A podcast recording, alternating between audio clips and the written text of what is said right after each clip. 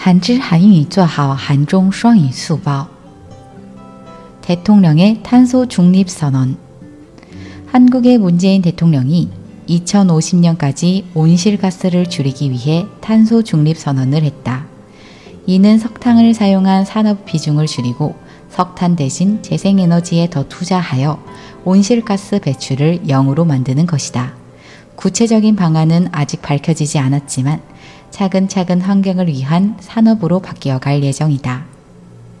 总统的碳中立宣言韩国文在寅总统为了到2050年为止减少温室气体排放量，发表了碳中立宣言。也就是说，减少使用煤炭的产业比重，以再生能源代替煤炭，使温室气体排放量降至零。虽然具体方案尚未公布， 但计划逐渐转向为环境产业。韩语资讯尽在韩知。